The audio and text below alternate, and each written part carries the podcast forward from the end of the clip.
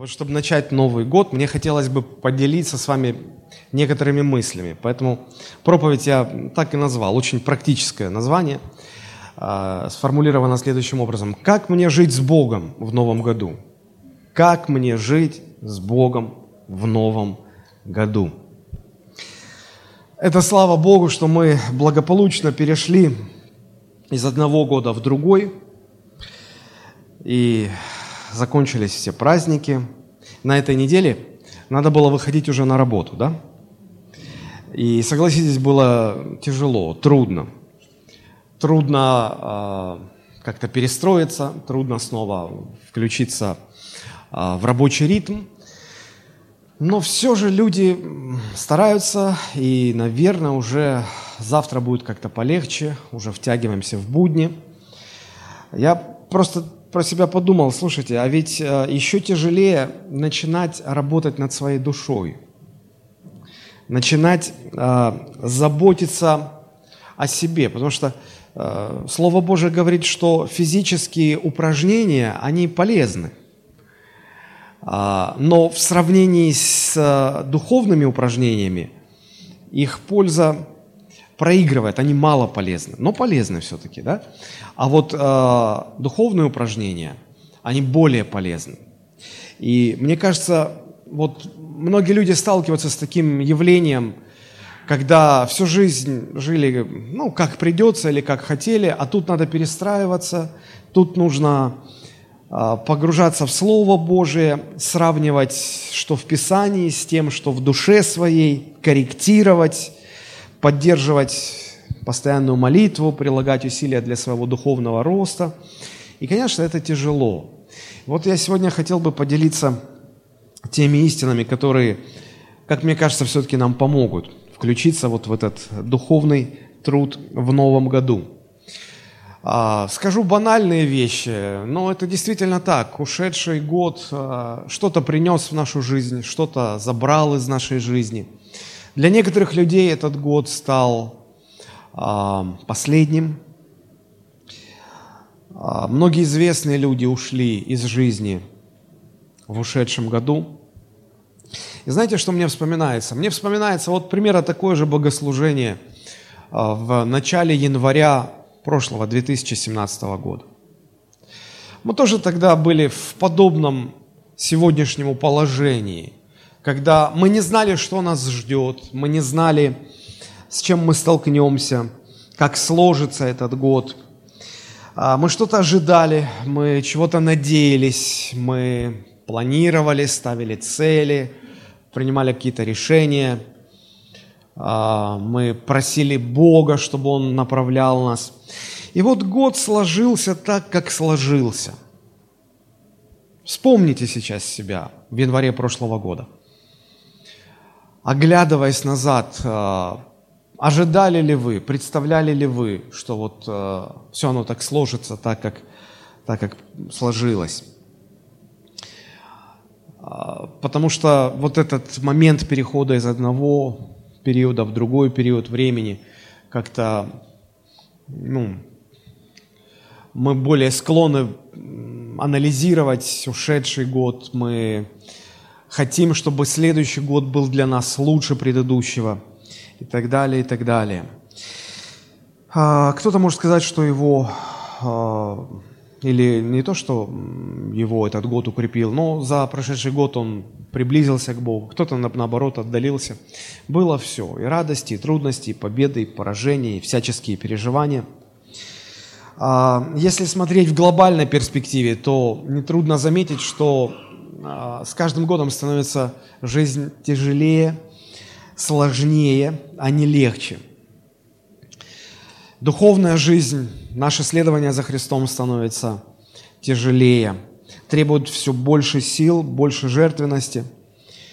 И мы видим, что этот мир с годами все больше и больше противится Христу, все больше и больше сопротивляется проповеди Евангелия – и, в общем-то, апостол Павел предупреждал, что так будет. Он говорил, в последние дни наступят времена тяжкие, не легкие, не простые, а тяжкие, тяжелые. А, я не говорил об этом ну, в прошлое служение, оно было посвящено Рождеству, но вот сегодня хотелось бы немножечко уделить внимание тому, чтобы... Хочется все-таки этот год прожить лучше, чем это получилось у нас в прошлом году. Есть у вас такое желание? Я думаю, что да, каждый этого хочет. И вот если попытаться вспомнить то, что было в прошедшем году, обозначить просто в своем сознании события один за другим, какие шли, что происходило, что было, как мы их себе объясняли, было ли что-то непонятное в нашей жизни, с чем мы столкнулись, почему наша жизнь пошла именно таким путем, Бог ли это направлял, от Бога ли все это происходило или нет. Почему я задаюсь таким вопросом? Потому что мы люди, мы склонны все доброе и все хорошее, что приходит в нашу жизнь, приписывать Богу. Вот это от Бога пришло.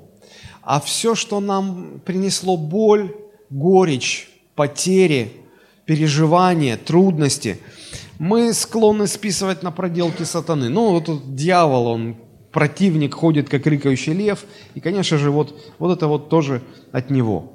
Мне кажется, что это неправильное отношение к жизни, мы вот так сортируем, потому что жизнь не черно-белая.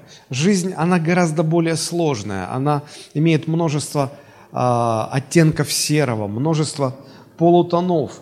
Да, есть радости, есть горести, э, но гораздо чаще э, есть переходные такие моменты, когда радости ведут к трудностям, а трудности ведут к радостям – а, я помню, когда учился в институте, нам рассказывали на курсе психологии о, о, о четырех типах поведения, четырех типах темперамента человека. Холерики, сангвиники, флегматики, кто там еще четвертый, меланхолики, да. Вот. И нам говорили, что в природе редко довольно встречаются вот ярко выраженные такие типы. Чаще мы э, соприкасаемся с людьми, у которых что-то есть от одного и что-то от другого типа. Они пересекаются, они смешиваются и так далее, и так далее. Вот так же и в жизни. Ну, не всегда бывают чистые радости или чистые трудности. Иногда одно вытекает из другого. Все непросто как сегодня говорят. Я недавно услышал об одном священнике из Сибири, православный священник, 20 лет он был в служении, у него шестеро детей. И он столкнулся с проблемами в своей жизни, в семье своей, в отношениях с женой, в отношениях с детьми. И он, он стал искать помощи, он стал искать выхода. Ему помог протестантский священник, протестантская церковь. И вот для него как новая жизнь, он, он, он говорит, что я как родился заново. И у меня жизнь поменялась, Библия открылась по-новому, проблемы стали разрешаться с женой, потом с детьми. Все большая-большая радость. И, но эта радость привела к трудностям, потому что а, его уволили с позиции православного священника, и а, причиной увольнения обозначили – увлечение протестантским учением. Ну, кто-то может сказать, ну, слава Богу, он прозрел. Ну, может быть, да, слава Богу, может быть, в этом, да, есть радость определенная, но теперь этот человек, который всю свою жизнь был священником, остался без работы, и в тех краях очень сложно найти работу. У него семья, шестеро детей, надо их кормить, как-то содержать. Как быть? Вот вся наша жизнь такая, она непростая. В нашей церкви за последний год были ситуации похожи этой, когда э, женщина ходила в церковь, и все было вроде нормально, и муж был не против. Потом что-то произошло, муж против стал. Говорит, я тебе не разрешаю ходить в эту церковь. Я приду с вашим пастором, поговорю. Приходил, мы разговаривали. Он говорит, вы не трогайте мою жену, я не буду трогать вас. Я говорю, я вашу жену не трогаю. Она по своей воле приходит в церковь. Я не хочу, чтобы она ходила. А, я же глава семьи. Я говорю, так это написано в той Библии, которую слушать, она приходит в эту церковь. Вы же пилите сук, на котором вы сидите. Она же перестанет ходить, она перестанет вас слушаться. И вы сколько угодно доказываете. Но, но ничего, слова не помогают. И он ей поставил ультиматум. Значит, или тут вот твоя церковь, или, значит, э, я, вот выбирай. Ну и что? Она выбирала, выбирала и выбрала с мужем. Муж говорит, вот будем ходить в православную церковь. Ну ладно. Непонятно, радоваться от того, что сохранили семью, или потом она рассказывала, говорит, мне тяжело без церкви, тяжело без общения. Ну что, я прихожу туда, ну там му-му-му, и, и, и ничего ты не можешь понять, ты не, нечем питать душу свою. Другая была ситуация, молодая семья, молодая девушка, ну женщина, молодой парень, родился у них ребенок, вот, и Мама принесла этого ребенка в церковь, чтобы мы, благослов... мы благословили. А, а папа ультиматум поставил. Ах так? Значит, выбирай, или я, или Бог. И вот она между молотом и наковальней. Че как? Ну, вот с Богом. Ну, с Богом хорошо, а без, без мужа, без семьи. Трудно. Выбирала, выбирала, выбрала. И вот что тут радоваться или печалиться этому? Сложная жизнь, сложная жизнь. Иногда а, мы сталкиваемся с такими вот а, непростыми ситуациями в жизни, и не знаешь, как к этому относиться. Я понял, что наша жизнь, она как полотно, которое соткано из разных нитей. Там переплетаются и белые нити, и черные нити, и всех других цветов и оттенков нити. Я когда был маленьким, а, мальчиком, жил в семье своих родителей. Это было еще советское время. Тогда не было гаджетов, тогда не было интернета. И э, моя кровать стояла у стены, а на стене висел ковер. И я, ну, как обычно в советских семьях, и я засыпал всегда под то, что разглядывал этот ковер, как он устроен. У вас тоже такие были переживания? Лучшее снотворное смотреть, как, как соткан ковер да, рисуночки разбирать. И меня всегда поражало, удивляло, что при близком рассмотрении ты не видишь никакого рисунка. Тебе кажется, что эти нити хаотично переплетаются, там нет никакого смысла, никаких закономерностей, порядоч, упорядоченности, ничего нету. Утром вставал, надевался и издалека так смотрел, слушай, ну, красивый ковер, рисунок есть. Вот.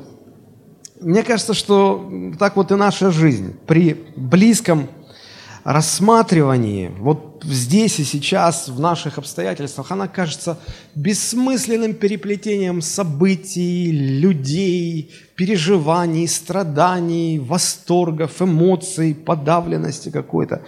Бессмыслица какая-то. Но, может быть, если отойти в сторону и посмотреть со стороны, то, может быть, откроется некий смысл.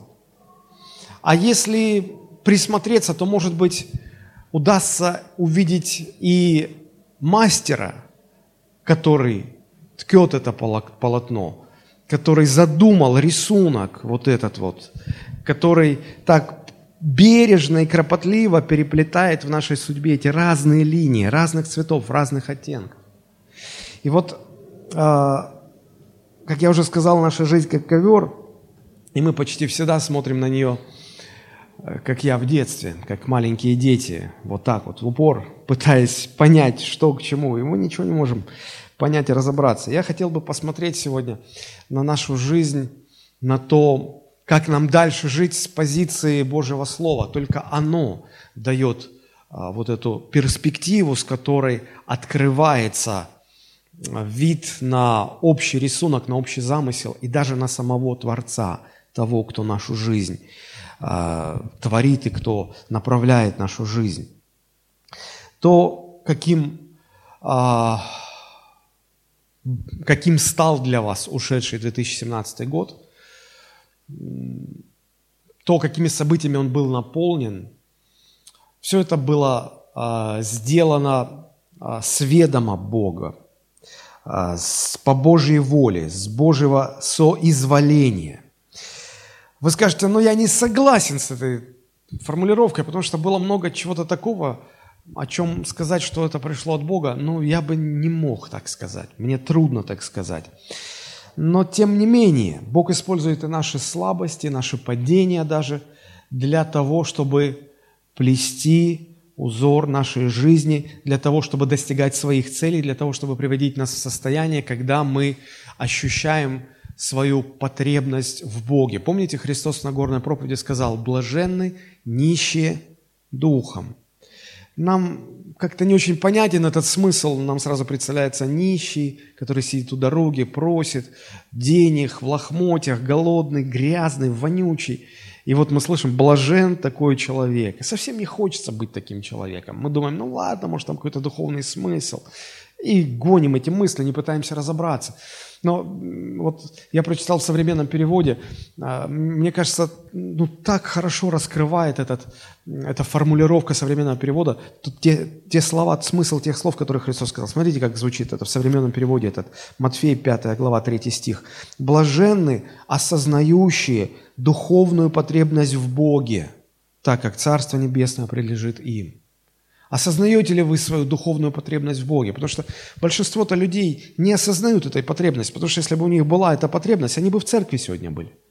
Они бы Господа искали, они бы чтили бы день воскресный. Нет, у них выходной, они своими делами занимаются.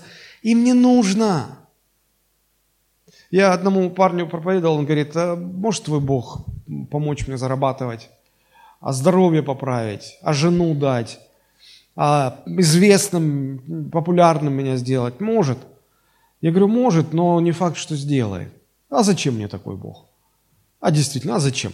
Люди по-своему смотрят на это. Им, им нужен Бог, который исполнял бы их прихоти. Им нужен Бог, который помогал бы в реализации их жизненных программ. И вот людей, которые осознавали бы свою потребность, духовную потребность в Боге, их не так много – Поэтому Христос говорит, что если у вас есть это осознание, вы счастливый человек. Вы счастливый человек. Сегодня мне хотелось бы э, рассмотреть несколько стихов из 118-го псалма. Псалом Давида, 118 уникальный псалом. Это самая, э, если можно так сказать, самая большая глава из всех книг Ветхого и Нового Завета в Библии. Вот, там аж 176 стихов. И этот псалом написан очень интересно. А, если посмотреть на его структуру в оригинале, оригинал был написан на древнееврейском языке, то а, весь этот 118 псалом, он как бы разделен на 22 части. Каждая из этих 22 частей содержит в себе по 8 стихов. Почему 22 части? Потому что в еврейском алфавите 22 буквы. И вот э, первые восемь стихов, они начинаются, э, каждый стих начинается, вот слово, с которого начинается каждый стих, оно начинается с первой буквы алфавита. Но если бы это был бы русский алфавит, то первые восемь стихов начинались бы с э, буквы А. Последующие восемь стихов начинались бы с какой буквы? Б. Следующие с В. И вот э, такая интересная структура э, в этом псалме. А, что лишний раз нам доказывает, что вот э, книга псалмов – это сборник поэтических произведений, содержащих в себе Божие откровение. И вот мы бы сегодня а, посмотрели на 12 раздел, на 8 стихов 12 раздела. И начинается этот 12 раздел с 89 стиха, с 89 по 96. Я прочитаю эти слова. 118 псалом, с 89 по 96 стихи. «Навеки, Господи, Слово Твое утверждено на небесах. Истина Твоя в род и род. Ты поставил землю, и она стоит. По определениям Твоим все стоит до ныне, ибо все служит Тебе. Если бы не закон Твой был утешением моим, погиб бы я в бедствии моем. Вовек не забуду повелений Твоих, ибо ими Ты оживляешь меня. Твоя, спаси меня, ибо я взыскал повелений Твоих. Нечестивые подстерегают меня, чтобы погубить, а я углубляюсь в откровения Твои. Я видел предел всякого совершенства, но Твоя заповедь безмерно обширна. В этих словах царя Давида мне видится попытка, оглядываясь на свою жизнь, попытаться проанализировать, что в ней было, и выразить свое отношение к тем событиям, которые имели место в его жизни. И это очень похоже на наше сегодня состояние, по крайней мере, на мое состояние, когда я а, завершил один год, я вхожу в новый год, и я очень хочу Новый год прожить лучше, чем мне это удалось в прошлом году. Я пытаюсь анализировать, что так, что не так. И вот а, в этих стихах, как в принципе, наверное, во всем этом 118-м псалме, я вижу два аспекта, на которые царь Давид обращает свое внимание. Во-первых, он указывает нам, он подчеркивает, отмечает, что все, что случается в нашей жизни, абсолютно все происходит по Божьему определению. Вот абсолютно все. И второй аспект, на который он обращает здесь внимание, он подробно объясняет, как нам нужно относиться к этой истине, что абсолютно все в нашей жизни происходит по Божьему определению. Вот мы подробно рассмотрим эти две части, эти два аспекта. Вот вся проповедь будет состоять из двух частей дальше. Это э, я попытаюсь показать в этом отрывке, каким образом царь Давид иллюстрирует, обозначает и аргументирует эту мысль о том, что все, все, все по, по, по Божьему определению в нашей жизни. И второе, я попытаюсь показать шесть э, реакций а, Божьего человека, богобоязненного человека, как реагировать на это, как к этому относиться. Давайте мы попытаемся начать вот с первого, с рассмотрения вот этой истины. Все в жизни происходит по Божьему определению. Я понимаю, что для многих людей эти, эта истина не очевидна. Люди готовы спорить с этим, потому что мы иногда смотрим на нашу жизнь, и нам кажется, что, ну, если не все, то многое в нашей жизни складывается вообще без какого-либо порядка, хаосе, как бы само собой. Вот это переплетение событий, наших реакций на эти события, люди, с которыми мы соприкасаемся, их действия, а, происшествия, которые с нами случаются. Все это такое беспорядочное, хаотичное нагромождение происшествий. И вот из этих происшествий складывается наша жизнь. Однажды я просто задался такой мыслью, а может быть, мне так кажется, может быть, нам, людям, так кажется, просто потому что мы, вот как тот ребенок, слишком близко, или когда вы находитесь в Эрмитаже и стоите перед каким-то большим-большим полотном, и вы подходите так близко, что вы, у вас угол зрения не, не способен охватить всю картину, и вы видите какие-то детали, может быть, а, ворсинку от кисти художника, которая осталась в краске. Вы видите эти рельефные мазки, и они кажутся вам где-то, может быть, даже отвратительными. Но все потому, что вы вот носом уткнулись. И вы не видите, вы не понимаете.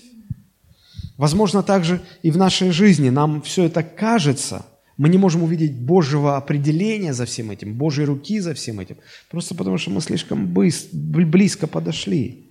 И вот только а, перспектива, с которой, а, перспектива Божьего Слова, с которой открывается нам вот этот угол зрения а, определенный, он нам позволяет увидеть Творца, он нам позволяет увидеть смысл. И я не побоюсь сказать, что это большое благословение для верующего человека – уметь видеть не только переплетение отдельных нитей или отдельных событий в нашей жизни, но видеть весь рисунок, видеть весь изначальный замысел Творца, а еще лучше видеть самого Творца за всем этим. За каждой ниточкой, белой, черной, красной, зеленой, видеть того, кто плетет эти нити в нашей судьбе. Понимать, что вот это по, по Божьей воле, вот эта ниточка легла рядом с этой. Вот это событие произошло после этого, по воле Божьей, по воле Божьей. Очень трудно согласиться с тем, что по воле Божьей. Вот посмотрите, как Давид а, формулирует эту истину и как он ее аргументирует. Давайте посмотрим первые три стиха. Это 89, 90 и 91. «Навеки Господи». 89, 90 и 91. Навеки, Господи, Слово Твое утверждено на небесах. Истина Твоя в род и род. Ты поставил землю, и она стоит. По определениям Твоим все стоит до ныне, ибо все служит Тебе. Обратите внимание на 89 стих. Навеки, Господи, Слово Твое утверждено на небесах. Навсегда. Это основа жизни верующих. Это основа жизни верующих. Вся Вселенная, в, все человеческие судьбы, все-все-все утверждено Божьим Словом навеки. Мы смотрим на то, как устроена Земля, мы смотрим на то, как устроен мир, а, ученые изучают Вселенную. И пытаясь понять, как устроена Вселенная, ученые приходят к пониманию, что в начале Вселенной должна была быть какая-то точка, некая точка, в которой были заложены все законы, все э, принципы, которыми управляется мироздание, по которым движутся планеты. Все это должно быть, потому что без этой точки ну, ну, невозможно. Это просто невозможно. И вот ученые не могут найти эту точку, понять.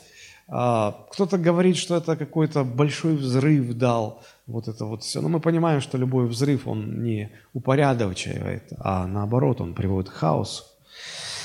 Вот. Но Библия утверждает, что вот этой точкой, основанием является Божье Слово. И царь Давид об этом говорит, навеки, Господи, Слово Твое утверждено на небесах. Здесь важно понимать, что а, в, этом 89 стихе а, фраза «Слово Твое», оно не подразумевает Библию. Это не Библия, Слово Твое. Вернее, это гораздо больше, чем просто Библия. Это больше, чем просто звук. А, это фактически сам Бог. Потому что что такое Библия? Ну, помните, Второзаконие 29 глава, 29 стих, там сказано, что а, открытое принадлежит кому? Людям, чтобы исполнять, а сокрытое принадлежит Господу. То есть а, Библия нам не дает полностью все-все-все откровения, все-все-все законы, по которым устроена жизнь. Бог открыл нам только то, что для нас важно, только то, что нам нужно для того, чтобы соблюдать. Многое сокрыто. Ну, в конце концов, вы же своим детям не рассказываете вообще все, что вы знаете. Как вы живете, как, как устроена ваша жизнь. Вы им даете знать часть от того, как вы строите свою жизнь и как им живется-то в вашей семье. Вот. И поэтому очень-очень-очень много всего а, из а, области того, как устроена Вселенная, как устроена жизнь, а, сокрыто, не открыто. Поэтому речь здесь идет не столько о Слове Божьем, как книга Библия, как книги Священного Писания, как а, в том смысле, как об этом говорит апостол а, Иоанн или евангелист Иоанн, когда говорит, вначале было Слово, и это Слово было Бог. То есть Слово, которое навеки утверждено на небесах, вот эта точка отсчета, которая дала э, существование всему, что мы видим, это сам Бог. Это Его знание, это Его сила, это Его власть, это Его личность. Это Он сам. Важно понимать, что ну, основание всего мироздания – это не набор законов, вернее, не просто набор законов, это не некое программное обеспечение или прошивка, как вот сегодня молодежь меня поймет, а, вот зашито, и поэтому все развивается, да? Нет, основание Вселенной – это сам Бог, который все держит своей силой, знанием, властью. И вот прожитый нами год – это частичка того, что утвердил Бог, что когда-то родилось от Божьего Слова. Посмотрите, Псалом 32, с 6 по 9 стихи говорит нам, «Словом Господа сотворены небеса». Не Библией сотворены небеса, не Библией, Словом Господа – и духом уст его все воинство их. То есть сущностью Бога сотворено все. Дальше читаем. Он собрал будто груды морские воды, положил бездны в хранилищах. Да боится Господа вся земля, да трепещут пред Ним все, живущие во вселенной. Ибо Он сказал и сделалось. Он повелел и явилось. Почему да боится, да трепещет вся земля? Да потому что э, я могу сказать, да будет здесь чашечка кофе. И что? Она что, появилась? Ничего. Почему? Да потому что я человек. И вот мое слово, оно, ну, оно, за ним стоит только моя личность, мои способности, моя власть. Я не могу этого делать, я не волшебник. И даже не учусь на него. Понимаете? А вот Бог может сказать и появится. Может произнести и сделается. Разве это не должно внушать некий трепет, благоговение перед Его величием, перед Его могуществом? Да, мы не все понимаем. А, да, мы не все, а, не совсем нам легко согласиться. Но если Богом все а, сотворено и Бог все держит, это значит Богом все упорядочено, структурировано. Просто нам не всегда это видно. Для нас это не всегда понятно. И мы э, склонны полагать, что жизнь хаотична. Но на самом деле это не так. Более того, можно даже сказать, что Слово Божие прочнее Вселенной. Навеки утверждено Слово. Потому что однажды Вселенная и все дела на ней, Земля и все-все-все, это все имеет свое окончание. Это все когда-то будет уничтожено. Как Христос когда-то сказал, это Матфея, 24 глава, 35 стих, «Небо и земля придут, но...» Что там дальше сказано? «Слова мои не придут». Это значит, что законы э, Вселенной, сама Вселенная слабее, чем Божье Слово, чем сам Бог. Поэтому царь Давид, размышляя о жизни, напоминает себе, навеки утверждено Слово Божие на небесах. Это чрезвычайно важно понимать, осознавать, потому что отсюда вытекает вывод о том, что Бог не только все создал, но Он и продолжает все держать своей силой. Итак, 89 стих 118 а, псалма говорит нам о том, что Бог, а, Его Словом утверждена Вселенная. Дальше 90 стих мы увидим, говорит о том, что Словом Божьим эта Вселенная до сих пор держится. Посмотрите – ну, опять с 89 прочитаю. «Навеки, Господи, Слово Твое утверждено на небесах». А вот смотрите, 90 стих. «Истина Твоя в род и род». То есть, что это значит? Поколение в поколение. То есть, род за родом, поколение за поколением проходят, а Божьи истины, Божьи законы, они не меняются. И сколько бы ни было этих родов, эти законы не изменятся. Ты поставил землю, и она стоит. По определениям твоим все стоит до ныне, ибо все служит тебе. Итак, Вселенная не только основана Божьим Словом, она еще и держится Словом Бога. И апостол Павел в Новом Завете, в послании к Колоссянам 1.17, он просто повторяет эту мысль. Там сказано, и Бог есть прежде всего, и все им стоит. Все им стоит.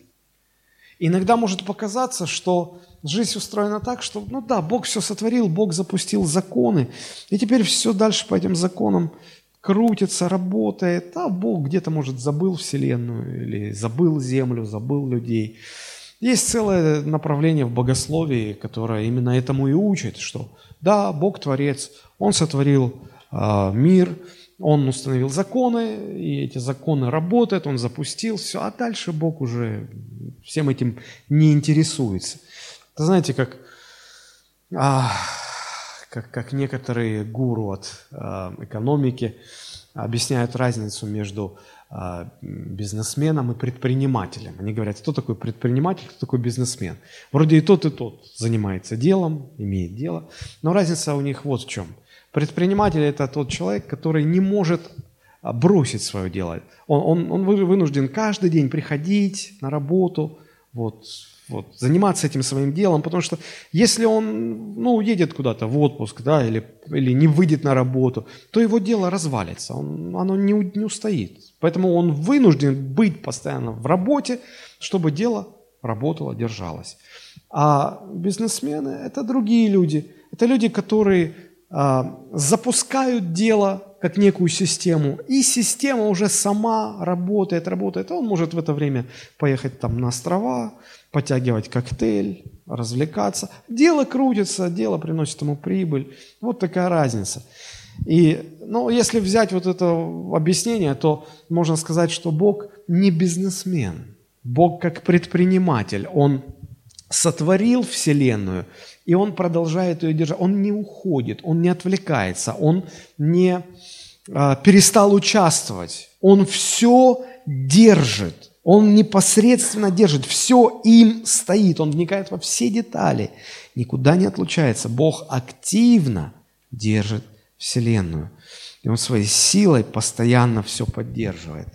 И вот если он сейчас, в данный момент, уберет свою силу, вся Вселенная разлетится на элементарные частицы. И апостол Павел предсказывает, что однажды так и будет. Когда Бог закончит с этим миром, когда Бог закончит этот проект, когда Бог достигнет все свои цели, тогда сказано, как у Петра написано, это второе послание Петра 3.10, «Придет же день Господень, день, когда Бог закончит с этой вселенной. Придет же день Господень, как тать, ну это старое русское слово означает как вор, как вор ночью, неожиданно. И тогда небеса с шумом придут, стихии же, разгоревшись, разрушатся, земля, все дела на ней сгорят. Ученые, которые изучают мир, изучают Вселенную, они не могут понять, какой силой держится вся Вселенная, какой силой держится все мироздание. Потому что ну, нас в школе учат, что все тела, физические тела состоят из, а, из элементарных частиц, из молекул. Молекулы из чего состоят? Из атомов. Атомы из чего состоят? Электроны, протоны, нейтроны, фотоны, нейтрино, какие-то вот элементарные частицы. И атом имеет ядро, вокруг которого движутся электроны. Ну, если так, мы упрощенно говорим, да? Так вот, вопрос, какой силой электроны по определенным орбитам движутся вокруг ядра? Почему они не разлетаются? Почему э, ядро какого-то определенного химического элемента имеет вот такое количество электронов, а другой химический элемент, другое количество электронов, разные орбиты, разные скорости. Какой силой это все держится, складываясь в определенные предметы? Почему все не разлетается? И ученые не могут дать ответ на этот вопрос. А Библия открывает нам, что это сила Божьего Слова, Божьего естества. Это Бог все держит. Вот Он сейчас держит, прямо сейчас держит. И от того Вселенная тверда, как говорит псалмопевец. Если Бог а, заберет эту силу, все разлетится на мелкие частички. И это однажды произойдет. Это однажды произойдет. Сила Бога пронизывает все творение и активно держит Вселенную, и потому она стоит. Дальше мы смотрим 91 стих. Итак, 89 стих говорит, что а, Словом Божьим утверждена Вселенная. Дальше, 90 стих говорит нам о том, что а, не только утверждена, но и держится эта Вселенная. И 91 стих говорит нам о том, что Слово Божие управляет всем. Управ... Бог управляет всем, в том числе и нашими жизнями, вашей жизнью. Слово Божие – это основание всего. Посмотрите, как написано, 91 стих. «По определениям Твоим все стоит до ныне. Вот до, до сегодняшнего дня. Вот сейчас 12 часов 6 минут. 14 января 2018 года. Вот до, этой, до этого момента все стоит до ныне по Божьим определениям. Бог определил. За всем стоит Божье определение – Божие определение. До ныне Бог всем управляет. И посмотрите, интересно, как написано. «Ибо все служит тебе». То есть не только Бог всем управляет, но Он всем управляет так, чтобы это все служило кому? Ему. Друзья, это очень-очень важные вещи. До ныне Бог всем управляет и управляет так, чтобы все служило Ему, Его интересам, Его целям, Его намерениям, в том числе и ваша жизнь. Вы когда-нибудь задумывались о том, что Бог управляет вашей жизнью? И не просто на этом точку ставим, а Бог управляет вашей жизнью так, чтобы все в вашей жизни служило достижению Его целей. Вы скажете, не-не-не, я не в такого Бога уверовал. Я уверовал в такого Бога, который управляет всем в моей жизни для достижения моих целей. Но тогда вы уверовали не в библейского Бога. Это не библейский Бог. Потому что Библия говорит нам о Боге, который, по определению которого все стоит до ныне, причем стоит так, чтобы все служило Ему. Интересно. Теперь посмотрите, пожалуйста, на свою жизнь. Мы склонны считать обстоятельства выгодные нам, как пришедшие от Бога. Правда же? Меня сегодня благословили. Вот подошел брат и сказал, на тебе пять тысяч, будь благословен. О, Господь, слава тебе, спасибо тебе. Почему мы считаем, что это от Бога? Нам хорошо от этого. Это, это, это, это по нашим, это в наших интересах, как люди говорят, да? А вот невыгодные нам события, мы полагаем, что они пришли от дьявола. Сгорел дом, вот э, я первые дни э, наступившего года, первые дни января, открывая соцсети и много-много перепостов у какого-то епископа, сгорел дом. Вот в первых числах января. Человек Богу служит, епископ, под его попечением множество церквей. Что он не так сделал? Почему у него так год начался? Почему у него дом сгорел? Ему жить негде. Это не Сочи, где можно как-то перекантовать. Там холода минус 20. Центральная Россия. Как это понимать? Поди ему скажи, что это от Бога. По Божьему определению. Как мы интерпретируем это все? Мы говорим, ну это от дьявола. Друзья, вот такой взгляд, когда мы выгодное нам принимаем как посланное Богом, а невыгодное нам принимаем как посланное сатаной, такой взгляд дезориентирует нас. На самом деле Бог достигает через нашу жизнь не наши интересы, а свои интересы, свои цели преследует, э, свои интересы преследует, свои цели достигает. Поэтому а, из-за того, что Он не наши цели достигает, а свои. Иногда то, что случается в нашей жизни, мы воспринимаем как зло, хотя Бог не является автором зла. Ну, с чем это можно отдаленно сравнить? Ну, ну не знаю, когда вы ответственные родители, у вас заболел ребенок, и врач говорит, что вот ему нужно там 10 уколов проколоть, каждый день по уколу. И вы вот берете своего ребенка, говорите, сейчас я тебе сделаю укольчик. Ну, пока первый раз он не понимает, что это такое, а потом он уже опытным путем постигнув, что сие есть, он уже потом орет, как резанный. И он на вас смотрит, как на, на злыдня. Вы зло приносите ему, ему в жизнь. Вы же больно ему делаете. Да? Его интересам это невыгодно. Но мама преследует свои интересы. Мне нужно, чтобы ребенок мой был здоров. Вот так же и Бог преследует, управляя вашей жизнью, преследует свои интересы – и иногда от этого вам больно, вам неприятно, вы чего-то лишаетесь. И вы воспринимаете это как зло, не понимая простой вещи, что, Господи, по определениям Твоим все до ныне стоит. Причем так, что все служит Тебе. Согласитесь, согласитесь, это меняет наш взгляд на мир и на нашу жизнь. Почему люди противятся Богу? Любое противление Богу – это всегда конфликт интересов. Пока Божьи интересы совпадают с нашими интересами, нам такой Бог нужен, правда? Вот а, Бог хочет, чтобы мы были здоровы, Бог хочет, чтобы мы не голодали, Бог хочет, чтобы у нас было благополучие, и это все совпадает с нашими интересами. И пока интересы совпадают, нет никакого противления. Господи, аллилуйя, я так рад, слава Тебе. Как хорошо быть верующим. Но наступает момент, когда, когда интересы Божьи начинают конфликтовать с нашими интересами. Бог, имея свои цели, делает в нашей жизни что-то, от чего нам больно становится. Может быть, неприятно становится. Противоречит нашим интересам. И вот тогда мы начинаем противиться Богу, сопротивляться Богу. Вот и весь конфликт.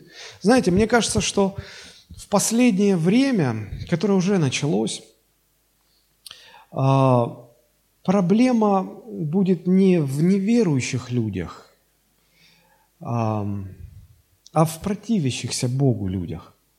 Знаете, мне кажется, это несколько примитивно думать, что ну вот эти люди неверующие, потому что они просто отрицают факт существования Бога, как если бы вдруг они бы признали, что Бог существует, мол, эта вера их спасла бы. Дьявол признает, что Бог существует. Можно ли назвать дьявола верующим? Нет.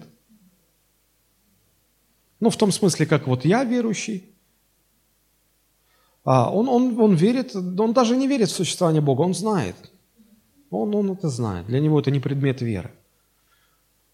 И знаете, верующего человека верующим делает не не, не, не умственное согласие с тем, что я признаю, что Бог существует. Нет, это ничего не меняет в нашей судьбе. Верующим меня делает мое, а, мое согласие не противиться Богу. Я, я не противлюсь Ему. Я не сопротивляюсь Ему. Понимаете? И вот мне кажется, что в последнее время – вопрос будет стоять уже не так, а есть Бог или нет. Большинство будет знать, что Бог есть. Ну, в конце концов, смотрите, а, послание к римлянам, там написано, что через рассматривание творений, ну, мы можем видеть, догадаться, что есть Творец. Там даже такая фраза. Э, так что люди безответны, им нечем извинить себя. И апостол Павел говорит, ты так неизвинителен, ты всякий человек, который просто отрицает, ну, типа Бога нет. Вопрос по-другому будет стоять. Вопрос будет стоять, я покоряюсь Богу или я противлюсь Ему. Поэтому в церкви сегодня важно понимать, что церковь – это не собрание людей, которые умом своим признают факт существования Бога.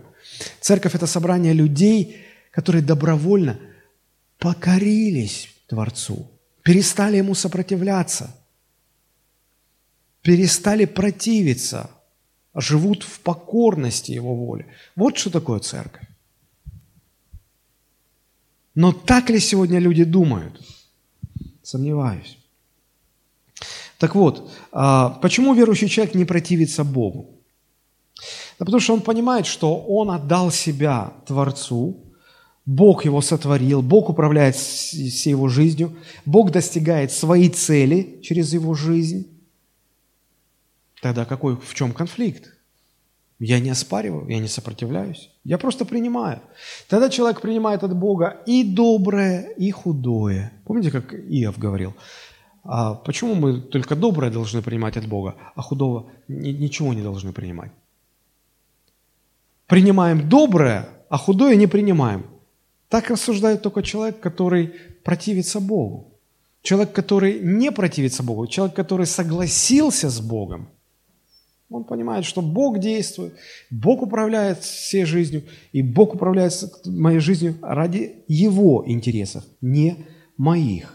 Значит ли это, что Бог просто использует людей? Иногда сталкиваешься с таким вопросом, так получается, что Бог использует людей. Просто пользуется людьми. У него там какие-то свои высокие цели, идеалы, а люди – расходный материал –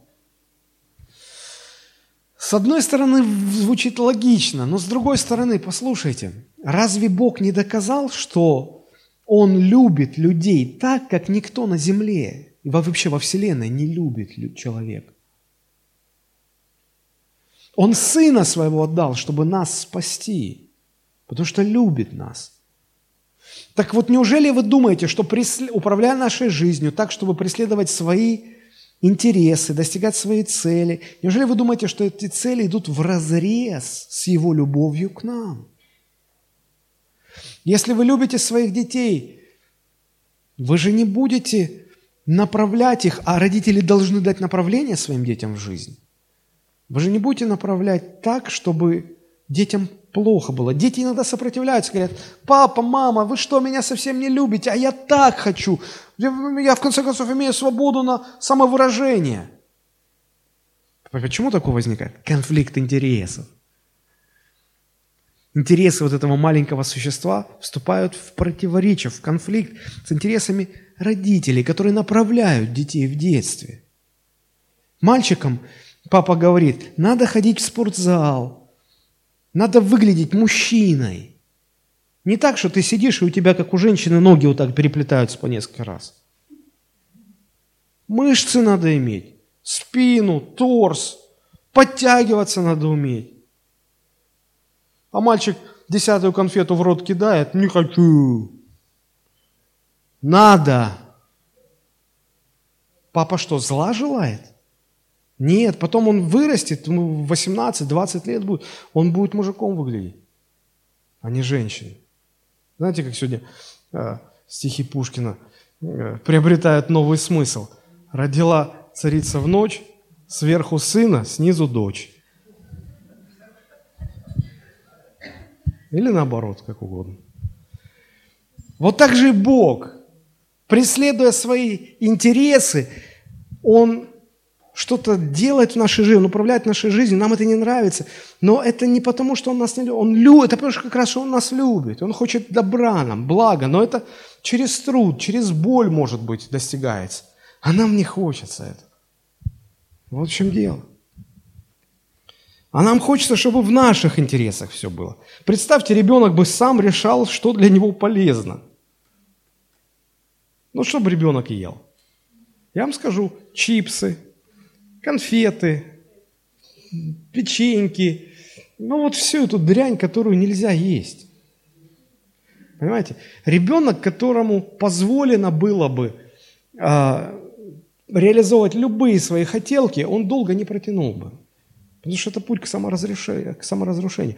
Так и человек, если он будет заниматься в своей жизни только лишь исполнением своих желаний, реализацией своих желаний, он долго не протянет, потому что это верный путь к саморазрушению. Исполнять все желания человека подряд.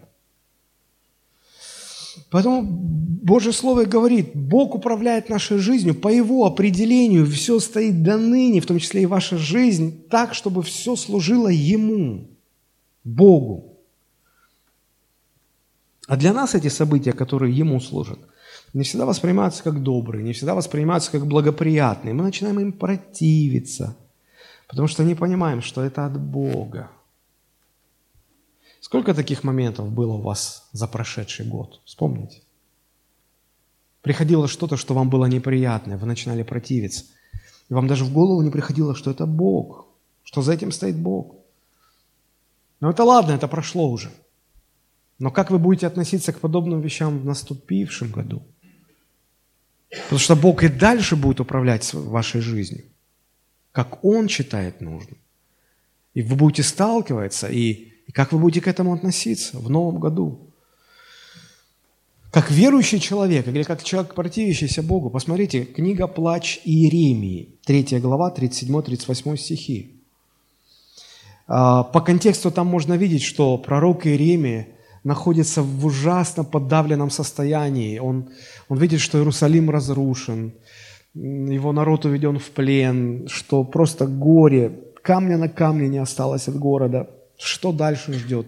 Как все? Почему это произошло? И посмотрите, что он говорит, какова его реакция. 37-38 стих. «Кто это говорит?» Плач Ремии 3, 37, 38. Кто это говорит? И то бывает, чему Господь не повелел быть. Не от уст ли Всевышнего происходит бедствие и благополучие? Смотрите, этот человек понимает, понимает, что все стоит по Божьим определениям. И когда благополучие приходит, это по Божьему определению. И когда бедствие приходит, это по Божьему. Да, это больно, да, это тяжело, да, это неприятно. Но если я посвящен Богу, я не буду этому противиться, я буду принимать это. Принимать. При этом Бог не является автором зла. Он использует зло, он допускает зло. Только лишь ему, одному известным причинам. Мы не можем все объяснить. Но вот как говорит об этом пророк Исаия. Посмотрите, Исаия, 45 глава, 5 и 7 стихи. Исаия, 45 глава, 5 и 7 стихи. «Я Господь, и нет иного, нет Бога, кроме меня. Я припоясал тебя, хотя ты не знал меня» дабы узнали от восхода солнца и от запада, что нет, кроме меня. Я Господь, и нет иного. Я образую свет и творю тьму, делаю мир и произвожу бедствие. Я, Господь, делаю все это. Для чего Бог это делает? Ради своих целей. Бог достигает своей цели. Как ему надо. Вот именно с этим не могут согласиться многие-многие люди. Потому и в жизни в нашей бывает многое такое непонятное, неприятное, горькое. Мы не знаем, как к этому относиться? Нам есть чему поучиться. У пророка Исаия, у пророка Иеремии, у царя Давида. Кажется иногда, что Бог забыл, что все хаотично складывается, что все в тартарары рушится, все разваливается. Иногда думаешь, знаете, вот типичный вопрос неверующих людей. Если Бог есть, как Он все это допустил?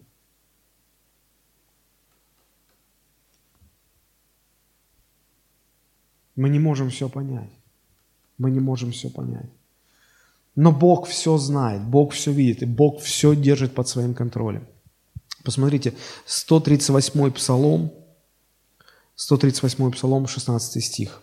Давид пишет, «Зародыш мой, видели очи твои». То есть не родился еще человек. Зародыш еще в утробе матери. Говорит, Бог, твои глаза видели мой зародыш. В твоей книге записаны все дни, для меня назначенные, когда ни одного из них еще не было. Еще ты не родился, еще не наступил даже первый день твоей жизни. А оказывается, у Бога уже давным-давно пылится на полке книга, на страницах которой записаны все дни твоей жизни, сколько их будет – какими они будут, что в них будет, с предельной точностью и детализацией. И это назначено Богом. Удивительно. Удивительно. Все дни ушедшего года были известны Богу и расписаны Богом еще до вашего рождения. Посмотрите на прошедший год, вспомните. И все дни наступившего года, и все дни, сколько они у вас еще есть, они назначены вам Богом.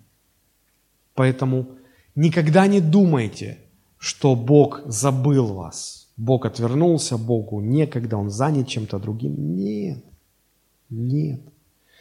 Каждый день вашей жизни в этом новом году это будет не случайное стечение обстоятельств, но Богом устроенная жизнь. Для чего? Чтобы Его цели были достигнуты через вашу жизнь. Смотрите, Деяние 17 глава, 24-27 стихи. Деяние 17, 24. Очень известное местописание, которое часто цитируют проповедники. Посмотрите, как интересно здесь сказано. Бог, сотворивший мир и все, что в нем, Он, будучи Господом неба и земли, не в рукотворенных храмах живет и не требует служения рук человеческих, как бы имеющий в чем-либо нужду, сам давая всему жизнь и дыхание и все. У вас нет чего-либо, что не было бы получено от Бога. Все, что у вас есть, дано вам Богом. Дальше. От одной крови он произвел весь род человеческий для обитания по всему лицу земли, назначив предопределенные времена и пределы. Мы ограничены временем и пространством. Мы живем во времени и в пространстве. Так вот, Бог каждому из нас назначил определенное время и пространство. Мне назначил родиться в городе Сочи. Вам назначил родиться там, где вы родились. Мне назначил жить в этой стране, в этом месте жить. Быть пастором этой церкви. Вам назначил что-то что ваше. Но это Он назначил. Для чего? Для своих целей. И вот одна из этих целей здесь раскрыта. Написано, дабы люди, дабы вы, лично вы, искали Бога, не ощутят ли Его и не найдут ли, хотя Он недалеко от вас. Почему Бог хочет, чтобы вы искали Его? Что Он делает для того, чтобы вы искали Его? Допустим, если Бог даст вам благополучие во всем, у вас нет проблем с деньгами, у вас ничего не болит, у вас хорошо все с женой, с мужем, с детьми, на работе все. Вы зарабатываете, радуетесь жизни, у вас есть увлечение, вы ездите отдыхать. Все хорошо, благополучие. Вы мне честно скажите, вам в голову придет мысль искать Бога?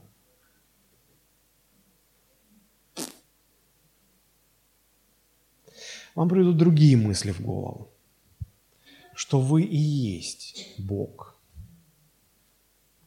что от вас что-то зависит. И знаете, иногда мы так все стремимся к благополучию, но у него есть своя отрицательная сторона.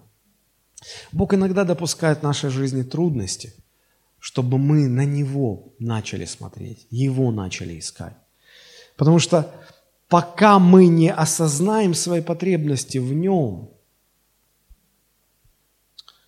мы, мы всю нашу жизнь строим по пути саморазрушения. Хотите наслаждаться благополучием в жизни?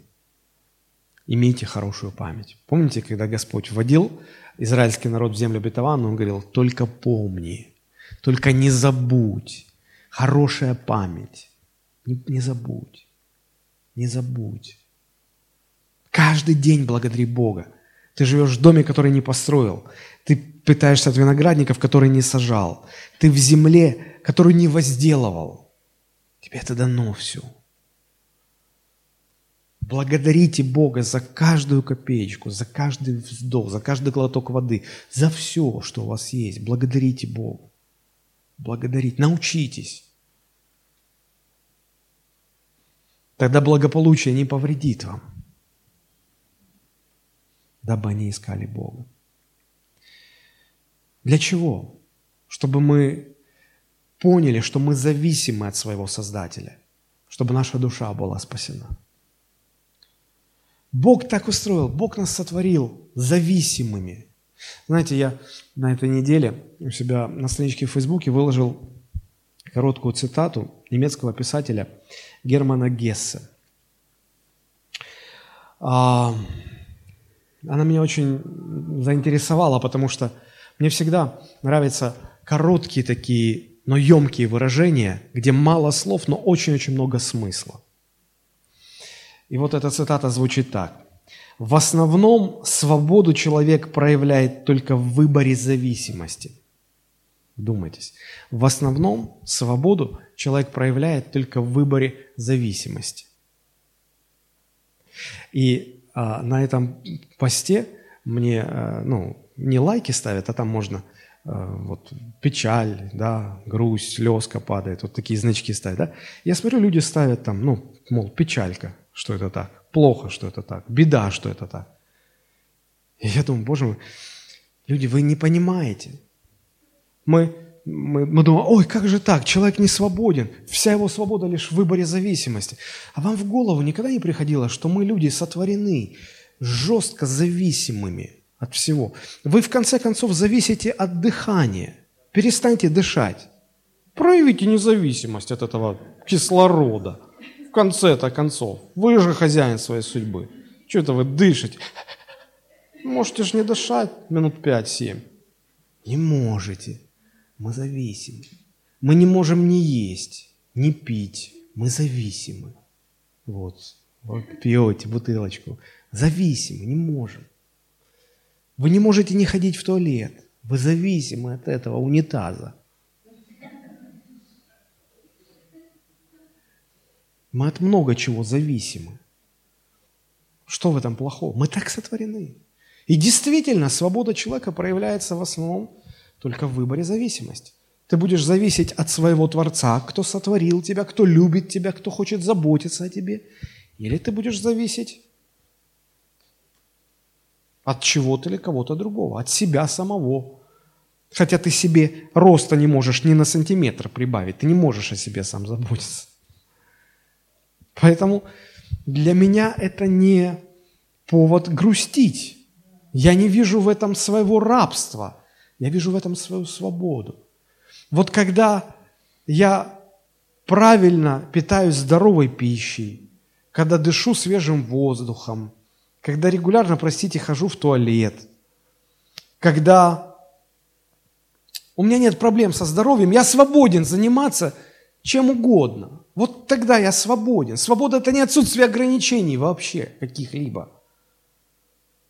Свобода – это признав то, как ты сотворен, согласиться с этим, не противиться этому и жить назначенной тебе жизнью, Богом назначенной тебе жизнью. Вот в этом свобода. Свобода как вседозволенность – это не свобода. Это не свобода. Здесь много можно рассуждать, но, к сожалению, у меня нет времени для этого. Хорошо. Итак, вот э, изложив в трех стихах, 89, 90, 91, вот эту истину, аргументировав ее, то, что Бог все сотворил, на Боге все основано, Богом все управляется, и Бог управляет до ныне в жизни каждого человека ради Его, Божьих целей и интересов, дальше царь Давид объясняет в последующих стихах, как нам к этому относиться – как к этому относиться? Какой должна быть наша реакция? И их шесть всего этих э, реакций. Первая реакция это, – это смирение. Это просто признать, смириться с его определениями. Ну, в конце концов, помните, как апостол Павел говорит, ну, ну скажет ли глина горшечнику, что ты из меня сделал? Ну, представьте, вы жарите яичницу, и яйца со сковородки вопят. Не так ты нас жаришь. Вот так и люди. Господи, я вообще-то хотел быть девочкой, а ты меня мальчиком сотворил. Слышишь, мальчик? Девочкой тебе рождено быть. Или наоборот, я уже запутался. Короче, сейчас вообще такое безумие в Европе. Дети рождаются, им не пишут в, в метрике, там, этот мальчик или девочка, а ждут. Что ждут? А вот он вырастет, он сам решит. Что он сам решит? Ты в штаны себе загляни и все поймешь. Ты все поймешь, ты все увидишь сам. Вот и все. Смирись с Божьим определением. Не играй в какие-то игры странные. Нам нужно признать Божье право определять. Слушайте, это Его вселенная, это Он все сотворил. Это Его хозяйство, в конце концов. Это, это Он все решает. Представьте, ну, я, я не знаю, вы переезжаете в новую квартиру или в новый дом, и вам стены говорят, а мы не хотим здесь стоять. А вам цветы говорят, а мы не хотим тут расти. Кухня говорит, а я не хочу здесь стоять. Унитаз говорит, а меня, пожалуйста, по центру. Не надо тебя по центру. Невелик, чтобы тебя по центру ставить. Ну, представьте, вот такая, такое восстание машин кажется, безумие какое-то. Хочешь сказать, циц, вы кто такие вообще? А ну по углам все. А Господь не говорит так, Господь носится с каждым из нас. Вот, слово читай, разбирайся, пойми. Глина с горшечником спорить не должна. Мы все думаем, что мы все в шоколаде. Но если принюхаться, на вкус попробовать, и что-то мухи так подозрительно летают. Ну, в общем, глина не должна спорить с горшечником. Поэтому нужно просто смириться. Это Божий проект, у него есть свои цели. Он нас любит, он хочет включить нас в свои планы. И все. да, хорошо, Господь, соглашаемся. Все служит тебе, как написано. Вторая реакция какая должна быть? Согласие. То есть, понимаете, одно дело смириться с тем, что, ну да, все, Вселенная Божья, Бог все управляет по-своему, как Он хочет. Ай, неудача, но что делать, приходится жить в таком мире. Это смириться, но не согласиться. Но а, следующая реакция, мы не только должны, знаете, как вот а, в этой а, пресловутой истории о мальчике, которому учительница говорит, Вовочка, встань, ты так поступил неправильно, я хочу, чтобы весь класс видел, что ты поступил неправильно, встань. Он, нет, Марья Ивановна, я не встану. Встань, директора позову. Ну, в общем, ему деваться некуда, ему приходится признать авторитет учителя. Он встает и говорит, ну, знаете, Марья Ивановна, я встал, но в душе я сижу. И люди иногда так с Богом соглашаются. Ну, Господи, да, куда деваться, ты же сильнее меня. Но знаю, в душе я сижу. Я не соглашаюсь, мне это не нравится. Я не принимаю это. Христиан говорит, не сбудется, не состоится. Господь определил что-то в твою жизнь, а ты тут умник такой исповедует слово. Не сбудется, не состоится. Ну-ну, продолжай дальше. В жизни Давида было много ситуаций, которые ему не нравились, с которыми он боролся, где-то сопротивлялся. Ему трудно было согласиться, он спорил с Богом, спорил, как Иов когда-то спорил. Но потом, когда он приходил к пониманию, Господи, это Ты, он соглашался. Хорошо, да будет воля Твоя. Помните, когда-то я в проповеди читал а, письмо матери Релеевой, как Бог дал ей сон, и решалась судьба, и Бог говорит, а, ну, он маленький мальчик еще был, конюшка, Кондратий Релеев, конюшка. А, и Бог говорит, он должен умереть. Мама слезы, как же он маленький ребенок, сыночка мой, кровинушка моя, как? Господи, только бы он жил. И ангел говорит, Божья воля, чтобы он умер. Потому что если он останется жить, он, он себе горе принесет, и тебе горе принесет, всем хуже будет. И она верующая была, и она говорит, Господи, я всегда говорила, да будет воля Твоя, но сейчас, один раз, позволь мне один раз, дай мне сказать, да будет воля моя. Женщина смирилась с тем, что есть Бог, что все ему принадлежит, что Он все определяет. Но она не хочет соглашаться вот с этим конкретным Божьим определением, потому что ей не нравится это. Ей это больно, неприятно, она не понимает, она не хочет, да будет воля моя. И помните, как дальше все а, развернулось, и она отстояла свое. Бог не настаивал. Хорошо, да будет воля твоя. Знаете, когда человек говорит, Господи, да будет воля моя, мне страшно становится. Потому что на небе будут только те, которые сказали, Господи, да будет воля Твоя. Все те, кто говорят, Господи, да будет воля моя, они окажутся в другом месте. И это очень серьезно. Это очень серьезно. Кто-то скажет, а на каком основании мне вот так вот соглашаться и принимать, принимать то, что доставляет мне боль?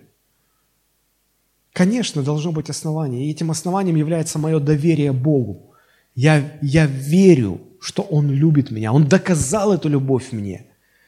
И это моя убежденность позволяет мне соглашаться. Помните, а, Римлянам 8 глава написано, если Он ради нас не пожалел Сына Своего, как с Ним не дарует нам всего. И потом 28 стих, «Притом знаем, что любящим Бога, призванным по Его изволению, все содействует ко благу». Мы только не, не всегда с этим благом соглашаемся. Но, но это очень важный вопрос. Итак, вторая реакция, ну, первое, смириться, не только смириться, но и принять, согласиться с этой Божьей волей, согласиться с ней.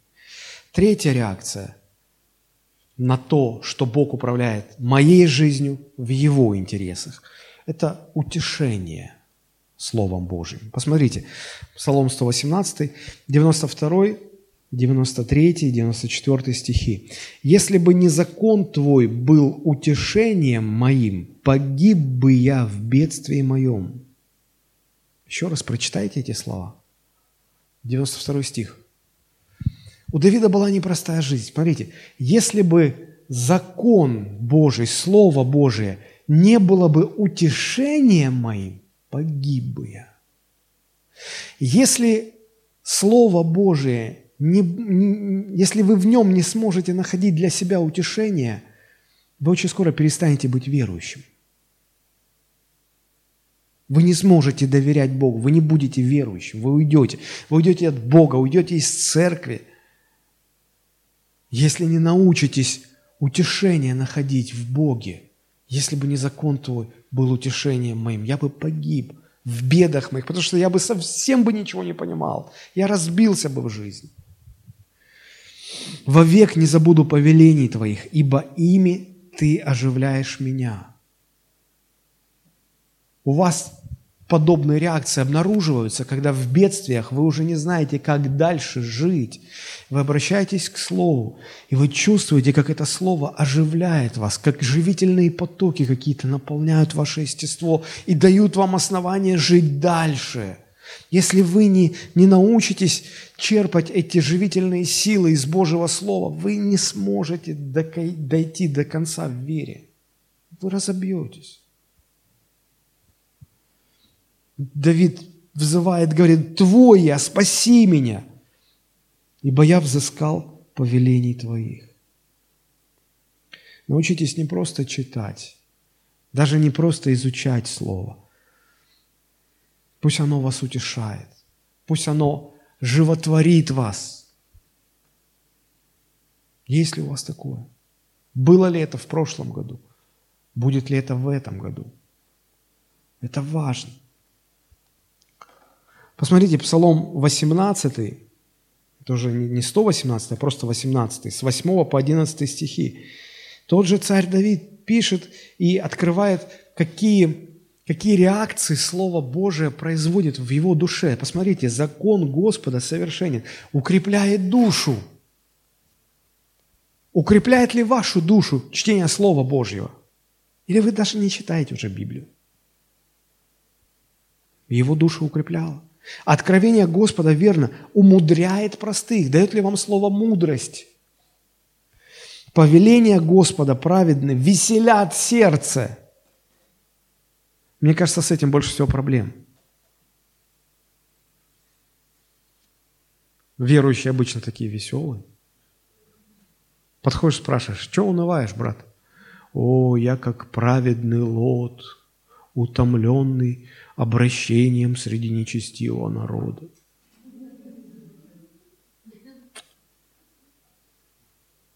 А вот царя Давида Слово Божие веселило, веселит сердце. Настоящие верующие люди, они всегда радостные, позитивные. Это веселые люди. Если вас Слово Божие не веселит, а Comedy Club веселит – или еще что-нибудь веселит. Мы можем не дотянуть в вере, а испытать, пережить кораблекрушение в вере. Дальше читаем. Заповедь Господа светла просвещает очи. Когда приходит, ой, слушай, так вот оно как оказывается. Переживаете ли вы такое?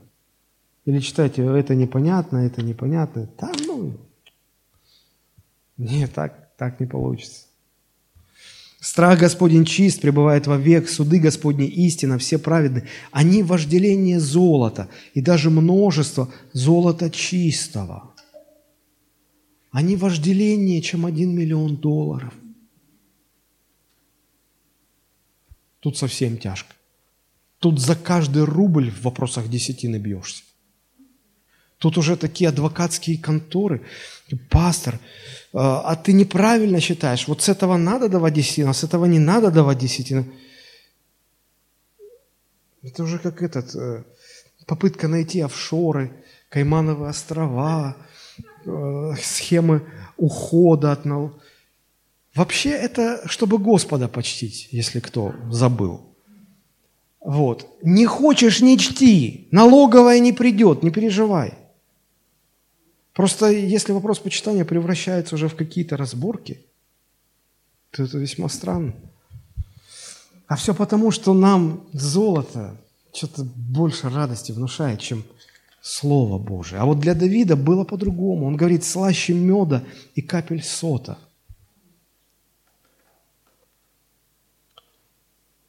Я, я один раз услышал фразу, человек, который, у которого я учился тексты писать.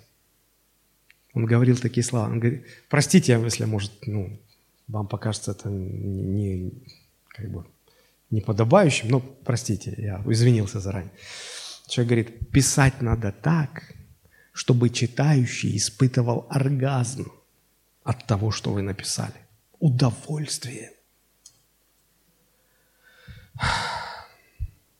И вот когда Давид читал Слово, оно у него было как мед на устах, как капли сода.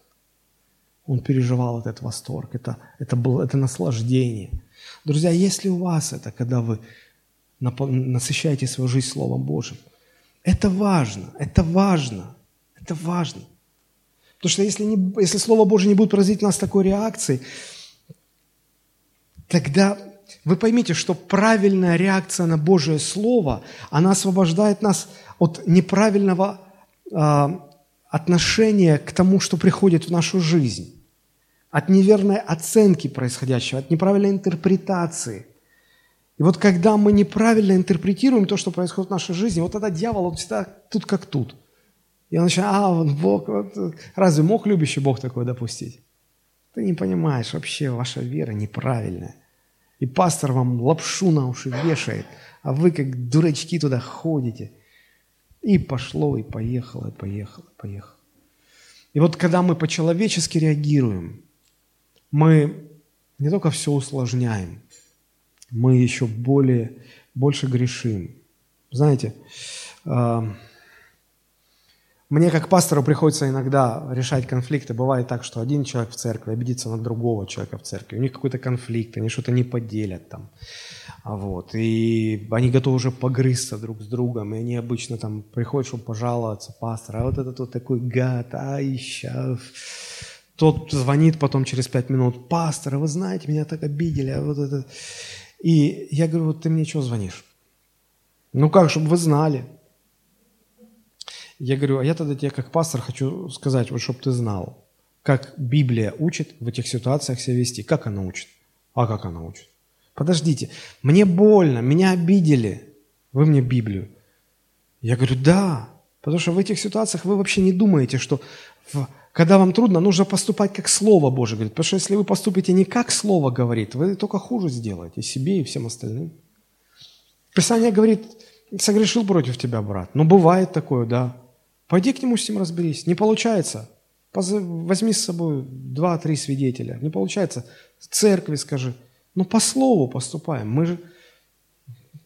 Ну, кто, кто так делает? Мы так захвачены эмоциями, что мы про слово забываемся все. Но это важно. Итак, третья реакция. Научитесь утешаться Божьим Словом. А, четвертая реакция вот на то, что Бог управляет своей, нашей жизнью в Его интересах – стремитесь познавать Слово. Посмотрите, 118 Псалом, 94-95 стихи. А, значит, Давид говорит, «Твоя спаси меня, ибо я взыскал повелений Твоих». То есть, когда тяжело, когда опасности, человек в Слово углубляется. Говорит, Господи, я ищу в Слове, как быть? Я стараюсь еще больше Тебя понять, познать. Дальше, 95 стих. «Нечестивые подстерегают меня, чтобы погубить, а я что делаю?» Углубляюсь в откровения Твои. Обычно человеку, когда плохо, он все, какой там Библию читать? Вы что, не понимаете, мне плохо. Да вот когда плохо, надо углубляться. В Боге углубляться. Тогда правильная реакция приведет к правильным действиям. Год начался. Кто из вас начал читать Библию по плану? Хорошо, остальные. Надо читать Библию. Надо наполнять себя Словом Божьим. Следующая, пятая реакция – это послушание Богу. Посмотрите, 118-й псалом, только немного раньше, 59-60 стихи. «Размышлял о путях моих и обращал стопы мои к откровениям Твоим. Спешил и не медлил соблюдать заповеди Твои». То есть иногда можно э, познавать Слово Божие так, ради э, философского удовлетворения. А Библия говорит, что нет, познавать Бога надо, чтобы слушаться, быть послушным тому, что узнал. Поэтому Давид говорит, я спешил и не медлил соблюдать твои, твои заповеди. Узнал и тут же соблюдаю. Спешу соблюдать. Это важно. Спешите ли вы соблюдать Слово? Узнали, что Бог – это от Бога. Вы познаете Слово, открываете для себя, что ага, вот так надо поступить. Спешите ли вы? Мы, как правило, никуда не спешим. Мы подумаем, а надо ли? Надо проконсультироваться еще. Послушание всегда было трудным делом. Но в наши дни оно еще и совсем не популярно. Он абсолютно не популярный. Сегодня а, а, я недавно слышал песню Олега Газманова.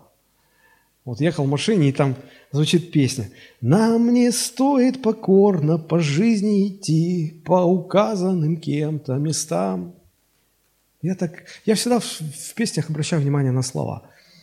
Простите меня, старика за такое занудство, но вот на слова обращаю внимание. Я думаю, как... вот он девиз современной жизни. Нам не стоит покорно по жизни идти по указанным кем-то местам. А вот я считаю, что мне стоит покорно по жизни идти по указанным Богом путям. Вот мне стоит, я для себя выяснил, что стоит.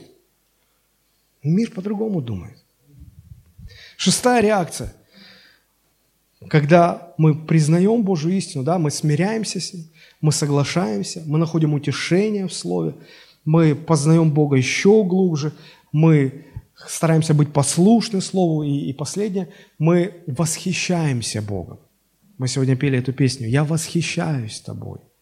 знаете, когда я сюда зашел, да, песня еще не закончилась, мы все поем «Я восхищаюсь тобой». Ну, а, может, у вас все глубоко внутри, но очень, очень мало людей, на лицах которых я мог прочитать это восхищение. Вот мы не научились почему-то восхищаться Богом, восхищаться Его Словом. Посмотрите, 118 Псалом, 96 стих. Там написано, «Я видел предел всякого совершенства, но Твоя заповедь безмерно обширна». В современном переводе послушайте, как звучит. «У любого совершенства виден предел, беспредельны лишь заповеди Твои». У всего есть предел, у любого совершенства. Только заповеди Божьи безграничны. И вот эта безграничность, она и рождает внутри восхищение.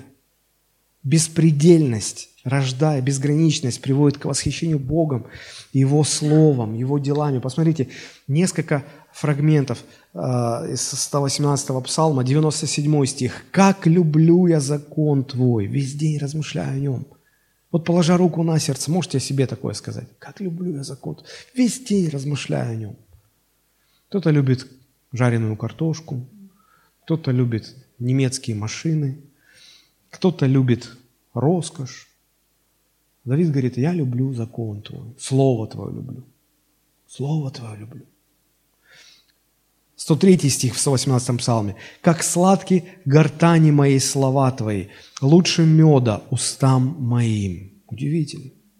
162 стих. «Радуйся Слову Твоему, как получивший великую прибыль». Представьте, вам, вам говорят, что вот вам завтра перечислят на счет 1 миллиард рублей.